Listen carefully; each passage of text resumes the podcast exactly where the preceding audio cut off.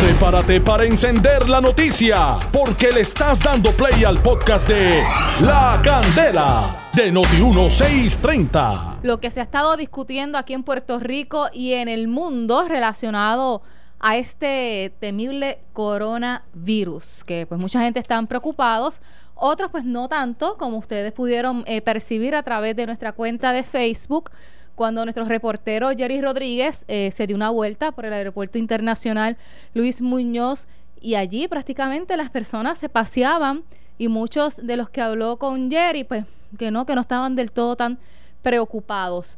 Pero sí este tienen que estar alerta pendiente a las informaciones y que todavía usted mire se mantenga en su casa, pendiente a Noti 1630. Bueno, vamos a estar discutiendo una información que ha trascendido y que el gobierno la ha tratado con mucha confidencialidad y es respecto a la ubicación de los casos que eventualmente estén dando positivo del coronavirus. Y es la discusión de dónde se van a ubicar y cuáles son esos hospitales que pudieran estar identificando. Pues ha trascendido la información que uno de esos hospitales estaría ubicado en el municipio de Bayamón y es el hospital regional.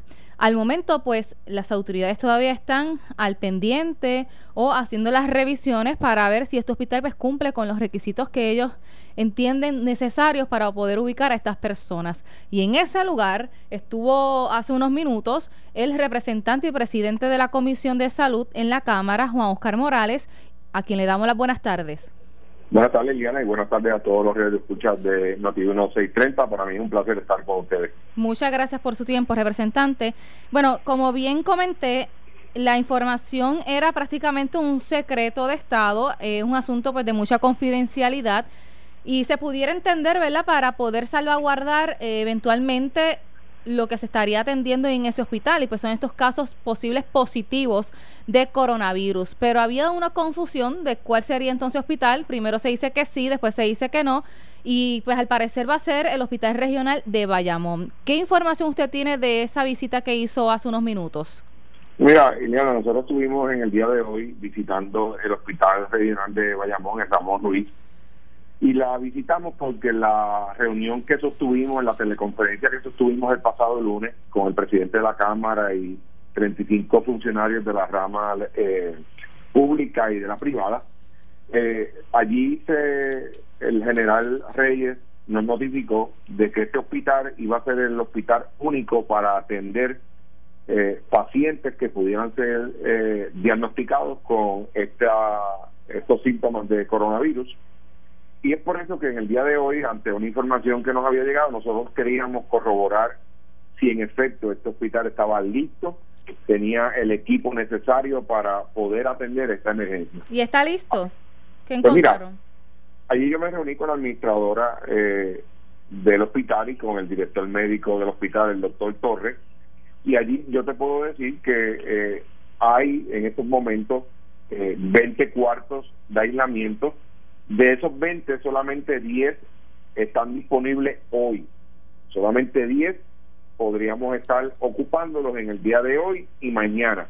Eh, el viernes se supone que la compañía que ha estado trabajando eh, el, la reparación de estos cuartos entregue eh, 10 cuartos adicionales para tener entonces la disponibilidad total de 20 cuartos, no 56 como ha, transcurrido en los medios eh, durante la tarde de hoy.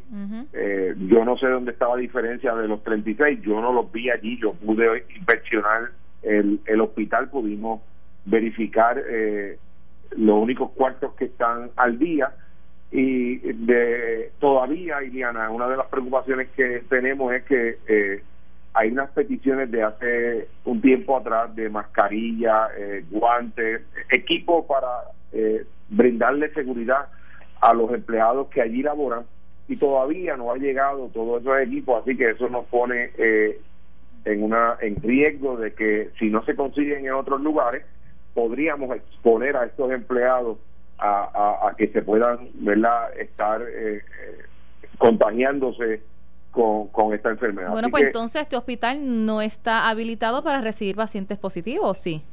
Eh, a mí se me había dicho, Eliana, y vuelvo y repito, mi visita obedece en el día de hoy que ese había sido el hospital que había sido señalado por el gobierno para atender los casos que surgiesen de coronavirus, no los casos que llegaran al aeropuerto. Ahora los muñequitos cambian, ahora nos dicen que es los casos que lleguen al aeropuerto.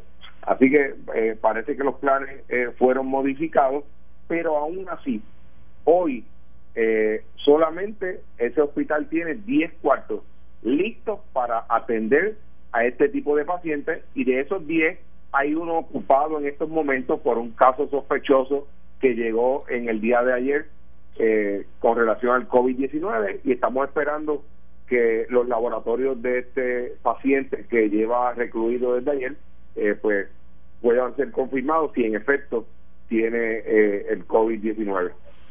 De lo que pudo conversar con el administrador médico, y de estas necesidades, ellos entienden que puedan eh, resolverlas y que entonces así se pueda habilitar este hospital o ellos ven difícil en esta situación que ese hospital eh, se prepare para recibir a estos pacientes. Bueno, de primera instancia ellos ellos pudieran estar entre viernes y sábado listos para poder tener una eh, para tener disponibles las 20 camas que tenemos allí de aislamiento. Esto no quiere decir que no se puedan hacer unas modificaciones. Nosotros tenemos allí un área de pediatría Iliana, que tiene seis, 16 eh, eh, habitaciones, que en menos de una semana estas habitaciones pueden ser convertidas en cuartos de aislamiento, porque ahora mismo son habitaciones que solamente lo que hay es una, en una sola cama, y solamente con una petición que se le hizo a la Junta eh, de un dinero para poder convertir estos cuartos regulares en cuartos de aislamiento, pues tomaría eh, de una a dos semanas poder habilitarlo, así que tendríamos 16 cuartos adicionales.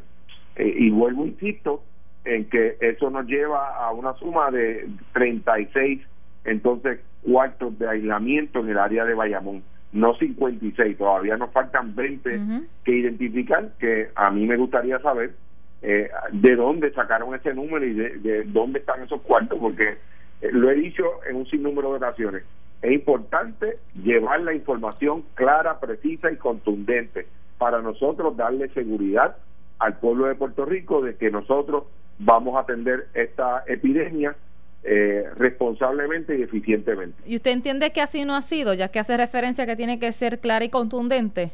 Bueno, es que hoy en, en los medios dice que hay 56 habitaciones. Yo acabo de llegar del hospital a mí solamente me pudieron demostrar que hay 20 camas eh, allí que podríamos tener para el viernes. Ya tenemos 10, ya tenemos 10. Hay otras 10 que están en preparación y que el contratista entiende que ya para el mar el viernes, este viernes, debe entregarnos esas próximas 10 habitaciones.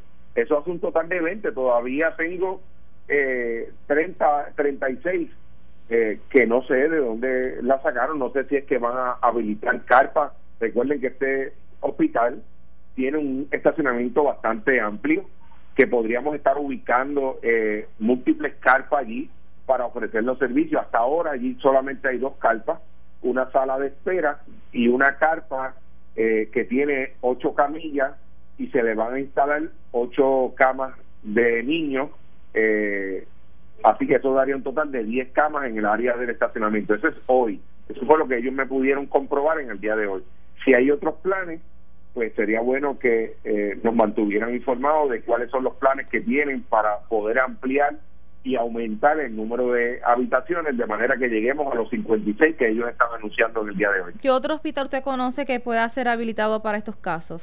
Pues mira, el plan B y que ese plan lo nos los había informado el general Reyes, es el Hospital eh, Comprensivo de Cáncer, un hospital que tiene 90 habitaciones, eh, un hospital prácticamente nuevo. La ocupación al domingo o al lunes era que solamente teníamos allí recluidos seis pacientes y a nosotros se nos hace un poquito más fácil trasladar esos seis pacientes a otra institución, llámese el oncológico o cualquier otra institución que pueda atender a, a los mismos y convertir este hospital en un hospital único y exclusivo para eh, trabajar esta epidemia.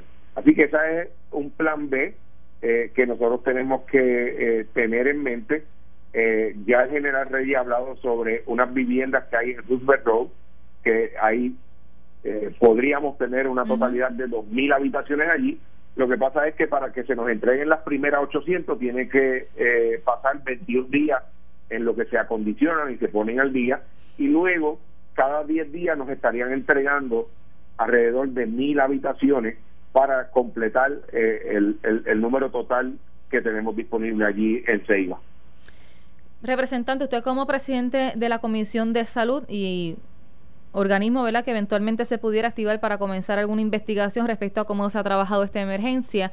Eh, ¿Cómo usted eh, ha catalogado el proceso más bien entre la realización de estas pruebas? Sabemos que primero se tenían que pedir unas autorizaciones, pero muchos han cuestionado de por qué los casos pudieran ser tan pocos. Al momento pues hay cinco positivos, eh, 31 que han salido negativos, pues gracias a Dios ¿verdad? que la información que proveyeron hoy, pero 21 se espera de respuesta, de los resultados. Aquí había una situación del proceso de los intermediarios, que los médicos tenían que comunicarse primero con el epidemiólogo regional, eventualmente con el Estado, y así entonces verificar si cumple o no para que se les realicen esas pruebas. Y muchos han dicho, bueno, pues claro que van a ser poco, porque a lo que comienza todo ese proceso tan burocrático, perjudica que esas pruebas eventualmente salgan a tiempo y se pueda identificar el patrón de quiénes son esas personas, quiénes salen positivos, con quiénes se relacionan. Precisamente esa fue una de las peticiones que nosotros realizamos luego de nuestra reunión del pasado lunes, porque fue eh, el tema de consenso en esa teleconferencia donde todos los aspectos de la salud eh, coincidían en que el Departamento de Salud debe liberar el que se le pueda eh, realizar las pruebas a estos pacientes pero que sea el médico el que está atendiendo, que tenga, que tiene ante sí ese, ese criterio, tiene ante sí ese paciente frente a él. Y eh, hoy nos levantamos con la buena noticia de que ha sido enmendada, pero todavía, Iliana, me parece eh, que debemos ampliarla un poquito más. Eh, la orden del Departamento de Salud en estos momentos es que a los a los que están hospitalizados el médico le podrá requerir, le podrá eh, pedir que se le haga la prueba. Pero aquellos que no necesariamente lleguen hasta un hospital, pues el médico todavía no tiene ese criterio para poder ordenarle la misma. Así que mi llamado es, mientras nosotros no podamos suministrarle las pruebas a nuestros pacientes, no vamos a saber la realidad de lo que está pasando en Puerto Rico con esta epidemia. Así que mi llamado nuevamente al Departamento de Salud es que liberemos esto, es que ampliemos esta orden y que le permitamos eh, a los médicos que están atendiendo a los pacientes a través de todo Puerto Rico, que sean ellos los que determinen eh, a quienes le van a estar suministrando esta prueba del coronavirus. Eh, es bien importante nosotros tener una cifra certera de dónde estamos con relación a esta epidemia porque así podemos prepararnos y podemos hasta modificar el plan de acción que hemos hecho hasta el presente. Así que en ese sentido yo tengo que decirte que también tenemos que ampliar los laboratorios que van a estar realizando esta prueba, no pueden ser uno o dos laboratorios que tengan el control absoluto. A mí me ha llegado información, Iliana, de que hay uno de esos laboratorios que está cobrando 120 dólares por esta prueba cuando CMS que es la agencia que regula este tipo de los costos de estas pruebas, ha establecido que el costo de la misma ronda entre 35 a 51 dólares. Pero ellos quieren cobrar 120 dólares. porque Si ya CMS ha dicho clara y específicamente que el costo de la prueba del COVID-19 tiene un margen de 35 a 51 dólares. Pero aquí no, aquí quieren cobrarle 120 dólares a las personas. Así que el gobierno de Puerto Rico tiene que expresarse con relación a eso. Yo estoy presentando un proyecto para que pueda mañana verse la con el compañero Joel Franchi, donde lo que estamos diciendo es que estos laboratorios no puedan cobrar más eh, de lo que el CMS ya ha autorizado eh, en las tablas de que ellos tienen ya establecidas. Así que vamos a ver si mañana ese proyecto lo podemos ver finalmente y podemos hacerle justicia a estos posibles pacientes que vayan a realizarse esta prueba. Qué barbaridad. En cuanto a las pruebas y los resultados, eh, hace unos minutos la epidemióloga eh, tuvo una conferencia de prensa y estableció que no puede precisar una proyección de los contagios de coronavirus en Puerto Rico hasta tanto se reporte el autóctono, o sea, que sea directamente de, aquí, de, de la isla, no lo que estén relacionado con historial de viaje. Eliana, yo tengo que tomar con pinza lo que las expresiones de la de esta persona, porque a mi mayor entender el desempeño de la misma no ha sido el mejor. Y esa misma fue la que fue a nuestra comisión a decirnos que, que como no había viajes directos de China a Puerto Rico, que aquí era imposible que llegara el coronavirus. ¿Recuerdan eso? Y hoy estamos eh, en medio de una emergencia con relación al coronavirus. Esa fue la misma que me dijo a mí que si 56 habitaciones no me bastaban para tenerlas disponibles. Y hoy no hemos podido decirle al país cuál hospital es el que va a estar atendiendo solamente y exclusivamente esta situación. Así que lo que diga la doctora de Seda, yo lo tomo con pinzas, con el mayor de los respetos. ¿Y que usted recomienda a base de eso? Porque es la epidemióloga del Estado, es a quien deberíamos de, creerle al menos la información que provee a los ciudadanos, ¿no? Yo hice mi recomendación ayer, el presidente de la Cámara hizo su recomendación en el día de hoy. ¿Que, que la saquen? ¿Que renuncie? Sí, que ponga su puesto a la disposición de la Secretaría de Salud. Y entonces nos quedamos sin secretario de salud y sin epidemióloga.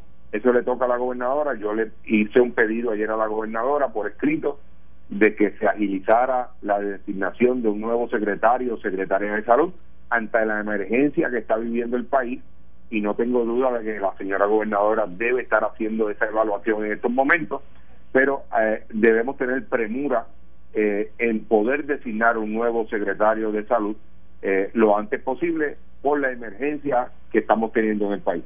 ¿Tienen ustedes alguna persona, alguna recomendación? No, no, no, eso eh, ¿verdad? únicamente le corresponde a la señora gobernadora. Eh, en la Cámara de Representantes no evalúa los nombramientos, eh, no confirma nombramiento del de secretario de salud, pero yo estoy seguro y como siempre he dicho, vamos a estar en la mejor eh, posición, en la colaboración para ayudar a, como estuvimos haciendo con, con Javi Rodríguez, lo vamos a estar haciendo con el que la gobernadora entienda que, debe ocupar esta posición. Y de la, con la doctora Seda, de igual manera, eh, alguien que venga eh, con, eh, con otra mentalidad, con otro estilo y que podamos colaborar estrechamente con, con la persona que designe el secretario de salud. La gobernadora había comentado, si no me equivoco, en sus expresiones, el comunicado de prensa, cuando renunció o destituyó al secretario de salud, que muchas personas estaban eh, satisfechos con su ejecutoria. ¿Qué usted piensa del pasado secretario? O sea, ¿usted estaba complacido como él estaba trabajando? Mira, yo tuve una excelente relación con Rafi Rodríguez. Eh, obviamente tuvimos nuestras diferencias al final eh, de, su, de, su, de su estadía como secretario, porque yo vi unas cosas que no se estaban trabajando de manera adecuada, pero como siempre tuve y como siempre él me brindó la confianza, eh, se lo manifesté en varias ocasiones, eh, pero yo soy de los que opino que parte de lo que le pasó a Rafi fue eh, la consecuencia de los desaciertos que ha tenido la doctora de Seda. La doctora de Seda llevó a que Rafael Rodríguez tuviera en las últimas semanas una mala impresión en, el pueblo de cómo se estaba manejando esta situación y en efecto eh, no se estaba trabajando eh, como nosotros hubiésemos querido. Yo desde enero, finales de enero, yo estaba tocando el coronavirus y muchas personas eh, nos llamaron alarmistas y el tiempo volvió a darnos la razón. no era alarma, era eh, nosotros prepararnos con muchísima anticipación ante lo que estaba viviendo el país en estos momentos. Sí, lo mismo ocurrió aquí. Nosotros en Noti1 siempre hemos estado desde un principio, desde que comenzó la propagación de este virus, eh, bien al pendiente y muchas personas, sí, a través de las redes sociales, pues tildaban de esto como que no iba a llegar aquí a Puerto Rico, que no seamos alarmistas y la realidad es que ahora estamos enfrentando otra situación a nivel mundial. Y al menos aquí nosotros tratamos de estas informaciones, estas informaciones, ¿verdad? Con mucha cautela eh, para mantener a nuestra ciudadanía informada y que puedan prepararse, porque eso es lo más importante y no encontrarnos en esta situación ahora de las determinaciones de último momento, pues que tiene que tomar el gobierno hasta el toque de queda, que mucha gente pues se lo ha pasado por alto. Claro, claro. Así que mi llamado en ese sentido al pueblo de Puerto Rico es a que estemos muy pendientes a lo que el gobierno establezca y que por el momento, Iliana, nos mantengamos en nuestros hogares. Yo creo que es bien importante de eh, tomar todas las medidas necesarias para prevenir que eh, gran número de personas aquí en Puerto Rico puedan contagiarse con esto de COVID-19, que podamos exponer a la población más vulnerable de Puerto Rico, que tenemos una gran, gran, gran cantidad de ellos aquí, que son los envejecientes, que son los que más afectados se están viendo en estos momentos. Gracias, representante, y eventualmente continuaremos en comunicación para seguir actualizando todo lo del coronavirus. Buenas tardes. siempre, es un placer estar aquí y a la orden en la Comisión de Salud de la Cámara de Representantes. Gracias. Presidente de la Comisión de Salud en la Cámara de Representantes, Juan Oscar Morales, eh, ya explicó su punto como legislador y de cómo se ha estado trabajando en el gobierno toda esta emergencia del coronavirus, eh, su opinión respecto a los hospitales que eventualmente pues el gobierno ha de tener que identificar para atender los casos positivos de coronavirus. Esto fue el podcast de La Candela de Noti 1630. Dale play a tu podcast favorito a través de Apple Podcasts, Spotify, Google Podcasts, Stitcher y notiuno.com.